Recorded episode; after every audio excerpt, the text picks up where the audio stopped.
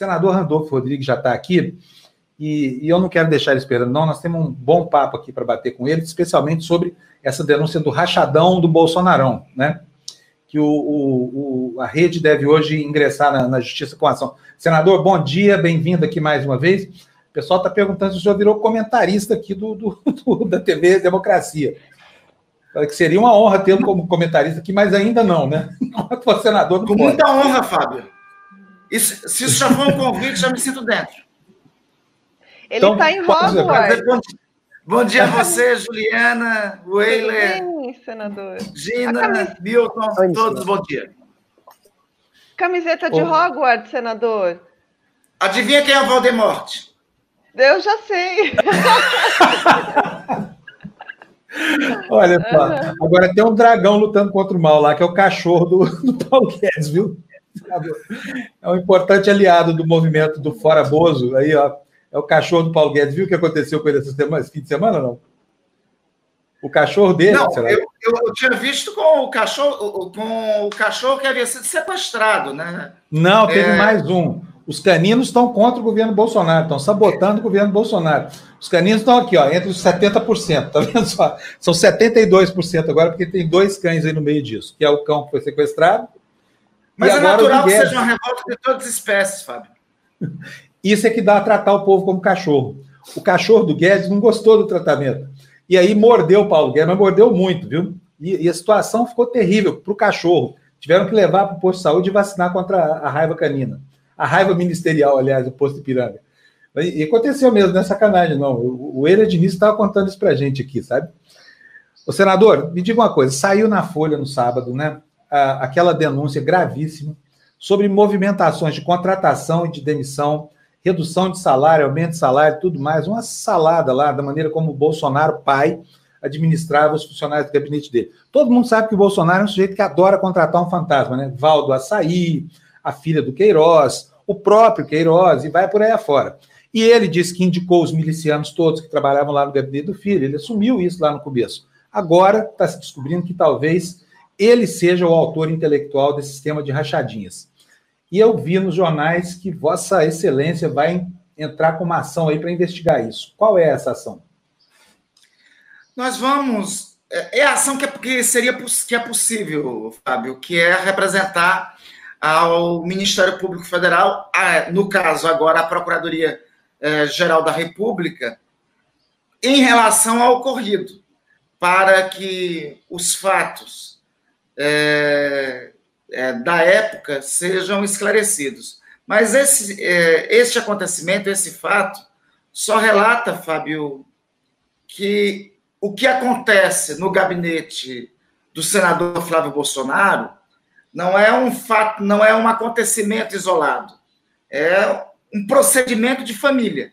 O ocorrido no gabinete do senador Flávio Bolsonaro, o esquema presidido pelo senhor Fabrício Queiroz, é, tudo que está sendo investigado pelo Ministério Público do Estado é, do Rio de Janeiro é algo que já ocorria muito antes no gabinete do então deputado é, é, Jair Bolsonaro, que havia sido criado no gabinete do deputado Jair Bolsonaro, e se formos um pouquinho a fundo, eu não tenho dúvidas que é algo que faz parte da família, que é um procedimento de toda a família, que é um procedimento que, que teve no gabinete do pai, que tem no gabinete do 01, do 02 e fatalmente também é, do 03. É um procedimento de um ato de família.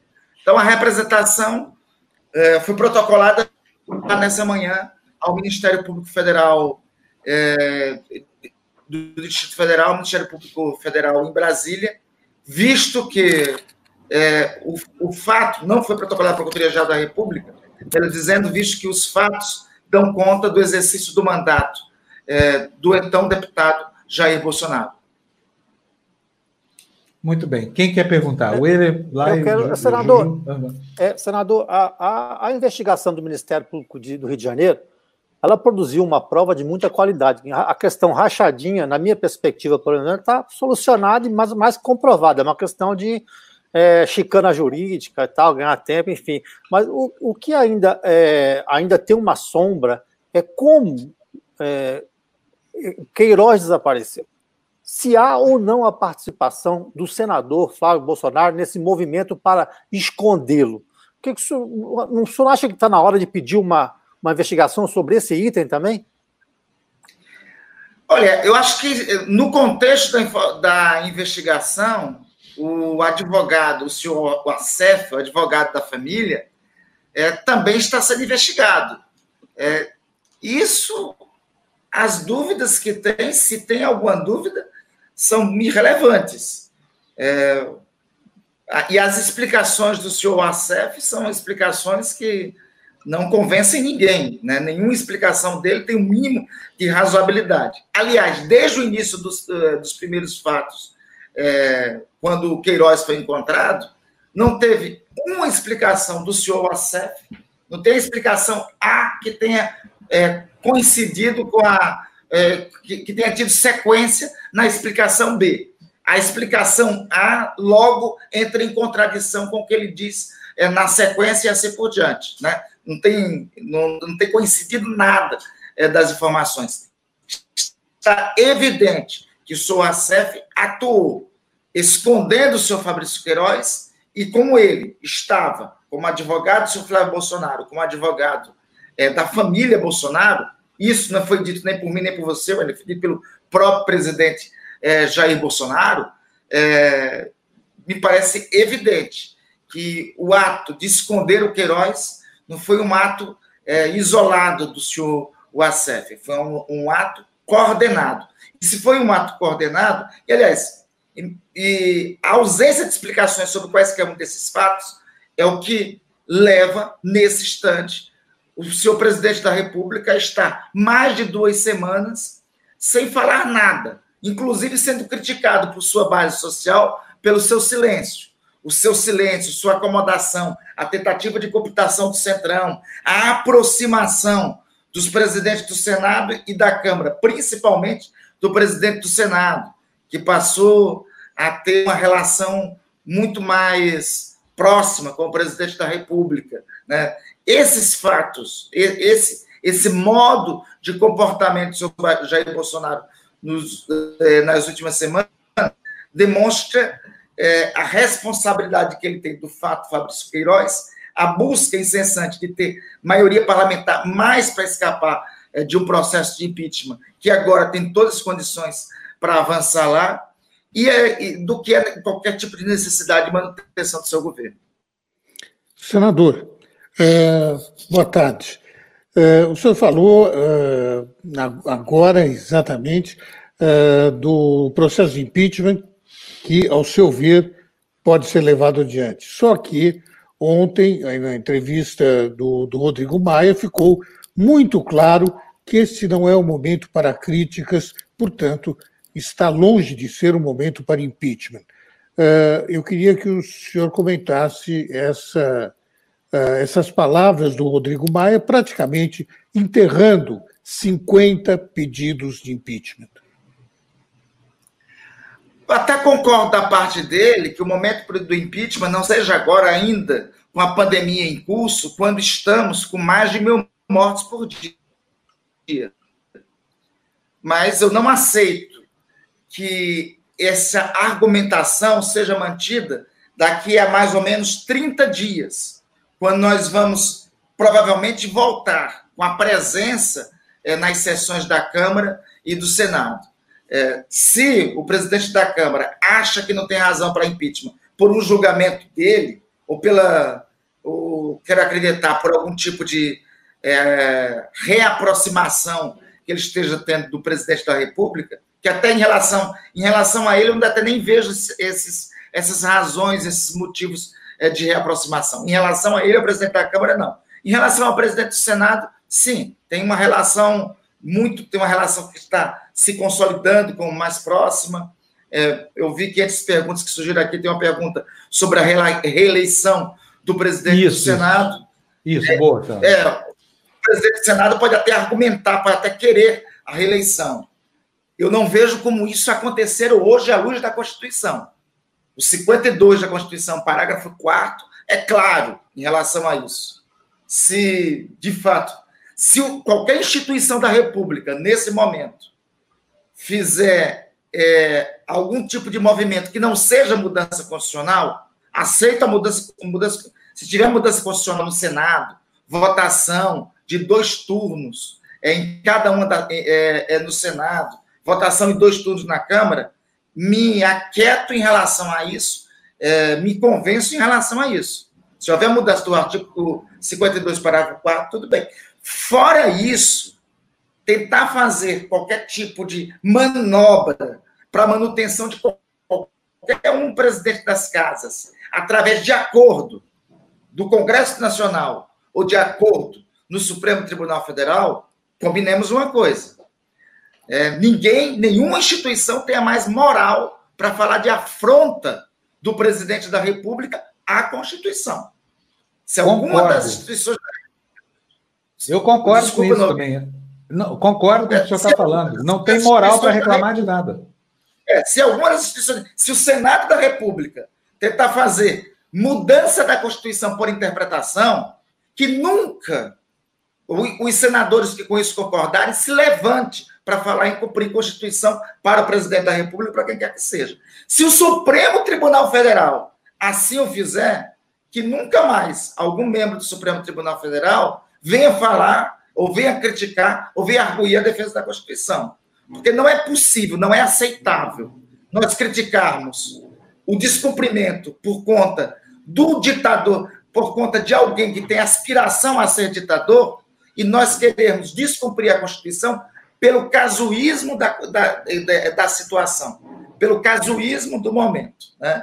Então, é, eu, essa é a minha opinião em relação a qualquer tipo. Se quiserem fazer mudanças, se quiserem fazer reeleição de quem quer que seja, dentro da regra do jogo, usar o dispositivo de mudança da Constituição, tendo três quintos de voto no Senado no primeiro turno, três quintos no segundo turno e depois na Câmara, não tem problema.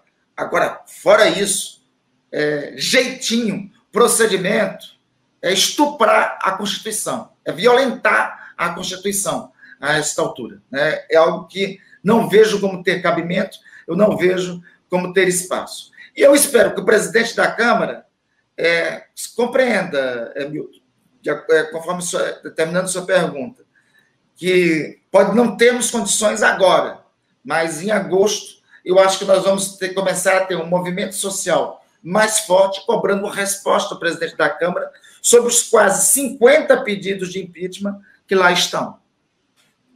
Muito bom. Alguém pergunta? Eu, eu quero, eu quero, eu quero, eu quero. É, senador, tudo bom? Eu gostaria de voltar um pouquinho, mas não tanto tempo atrás. Duas semanas e o mistério de Abraham Weintraub. Primeiro, senhor sabe onde é que ele está? Porque até agora está sendo um mistério. Não se sabe se ele realmente está nos Estados Unidos ou não. Né? Segundo ele declara assim. Mas a gente não sabe também como é que ele entrou lá. Se o senhor está apurando isso, por que, que eu estou lhe fazendo essa pergunta? Porque o senhor chegou a pedir a prisão dele, né? No inquérito da, das fake news, né? Como é que é? Depois que ele, que, ele, que ele foi exonerado do cargo, esse pedido ainda vale? Não vale? E se o senhor tem notícias sobre o paradeiro? Vale porque ele estava sob investigação, Gina. É, ele está, alguém. Imagine qualquer cidadão brasileiro que está. É, vamos assim, vamos colocar as coisas no devido lugar. É, primeiro, ele não estava proibido de sair do país. Não é disso que se trata. É, ele não tinha nenhuma recomendação da justiça que o proibisse. Agora, coloquemos no lugar qualquer outro cidadão brasileiro que está sob um procedimento de investigação no Supremo Tribunal Federal. É, quando esse procedimento está em curso, ou investigado pelo delegado da esquina, uma recomendação básica é que não saia de sua circunscrição. O seu ministro da Educação não só é, saiu, como utilizou da condição de ministro da Educação para, através do passaporte, entrar em um país estrangeiro. É, e essa utilização, e, e, e, tem uma segunda circunstância aí, que deveria ser autuado pelo inquérito é, das, das fake news, pelo inquérito que ele é objeto de investigação. É essa condição dele ter entrado com um passaporte diplomático nos Estados Unidos e depois o ato da sua nomeação ter sido o ato da sua exoneração a partir da pressão do Tribunal de Contas da União, ter sido retificada a data. Se foi retificada a data da sua exoneração como ministro da Educação, então ele não entrou, ele fraudou a entrada nos Estados Unidos. Eu acho que isso é mais um elemento para ser investigado é, por parte do, do Supremo Tribunal Federal, do inquérito que ele responde. Eu fiz a denúncia sobre isso, eu representei sobre isso no âmbito do inquérito, é, a responsabilidade da condução da investigação, agora é do, do ministro Alexandre de Moraes, que é sob a guarda dele que está esse inquérito, é sob a guarda dele que estava sendo ouvido o senhor Entraub.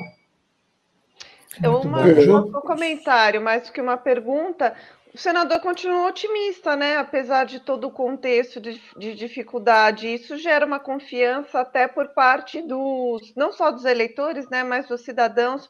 Como é que o senhor vê os próximos, é, não sei se meses, mas as próximas semanas, talvez, em relação a esses cuidados todos com a Covid? Porque as pessoas têm saído, os estados é, têm, o comércio está abrindo, né, de um modo geral nos estados. Como é que o senhor vê isso, senador? Só, só para completar.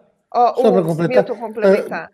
É, é, lembrando que o, o capitão Bolsonaro é, vetou né, o uso de máscaras é, no, na, nos estabelecimentos comerciais, entre outros. Quer dizer, então, só para completar a Isso. pergunta da Juliana. Beleza. Juliana, é pessimismo da razão, otimismo da vontade como dizia Gramsci, né? Eu, eh, se nós tivermos, tivermos pessimismo até na ação, tivermos pessimismo até na, na disposição, é, nós teremos dificuldade de encarar a realidade. A realidade, a, a razão nos leva a mostrar uma realidade que, que é muito difícil, de todos os pontos de vista difícil do ponto de vista da crise sanitária. Veja, nenhuma, eu é, não me recordo de nenhuma das nações que enfrentaram essa pandemia ter mantido uma meta, um pico de mais de mil mortes por dia. O Brasil está assim desde junho. Nem os Estados Unidos. Os Estados Unidos têm outro tipo de descoordenação, que também é por conta da ausência de uma coordenação mais efetiva da política nacional. O, o Brasil, nós estamos há mais de um mês com é, os trágicos números de mais de mil mortes por dia.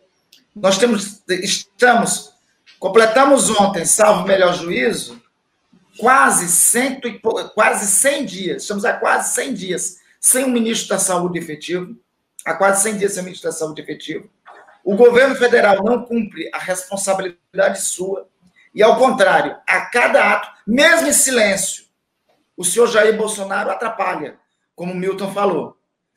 Porque mesmo em silêncio, quando ele está falando, ele atenta contra o isolamento e atenta contra todos os movimentos da pandemia.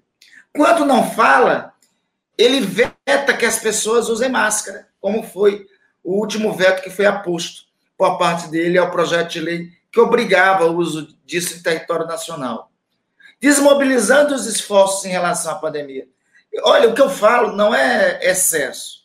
O presidente, o, o nosso atual presidente da República, ele deveria ser, já foi denunciado, mas deveria a cada mês aditarem os atos da denúncia dele junto ao Tribunal Penal Internacional. Porque a forma como ele conduziu, é, liderou o país, ou ele não liderou o país, melhor dizendo, no momento desse, desse, durante a pandemia, é um ato genocida. Não tem outra definição em relação a isso. Não tem outra qualificação, não tem outra é, classificação em relação a isso. Eu estou otimista, eu tenho o meu otimismo é da vontade. Meu otimismo é, é crendo que tem forças vivas da sociedade despertando, tem forças vivas da sociedade dizendo que não é, que não suportam mais, que e, é, estão dispostas a se mobilizar, alguns inclusive na ansiedade, na ansiedade, mesmo durante a pandemia, fizeram mobilizações de rua, como foi o caso das mobilizações que vimos há pouco sobre a democracia. Então, eu, eu sinto concretamente que tem forças vivas da sociedade resistindo. Essas forças vivas da sociedade vão pressionar concretamente é, os parlamentares. E os parlamentares irão, diante disso, num determinado tempo, ter que tomar algum tipo de decisão. Isso será inevitável. Então, o meu otimismo é mais otimismo da vontade mesmo. Bom, senador, tomara que a sua vontade consiga contaminar a razão de todos, né? Que está na razão dessa situação que a gente está vivendo aí. Uma boa semana para Vossa Excelência. Muito obrigado pela entrevista mais uma vez. Nosso, Disponha, acho que é o nosso entrevistado mais frequente aqui no nosso canal, hein? Está merecendo uma placa. Vamos honrar a placa. e é muito bem recebido aqui. Associar, Fábio, meu nome à democracia, principalmente em uma TV da e pela democracia, é motivo, é, é motivo de missão, da função de qualquer é, liderança política. Então, é uma honra sempre estar aqui, Fábio. Sempre Eu agradeço, com... viu, a, honra, é, a honra é nossa aqui, viu? Você é um exemplo de parlamentar. Se tivesse mais cinco Randolph, talvez o problema do parlamento brasileiro tivesse resolvido.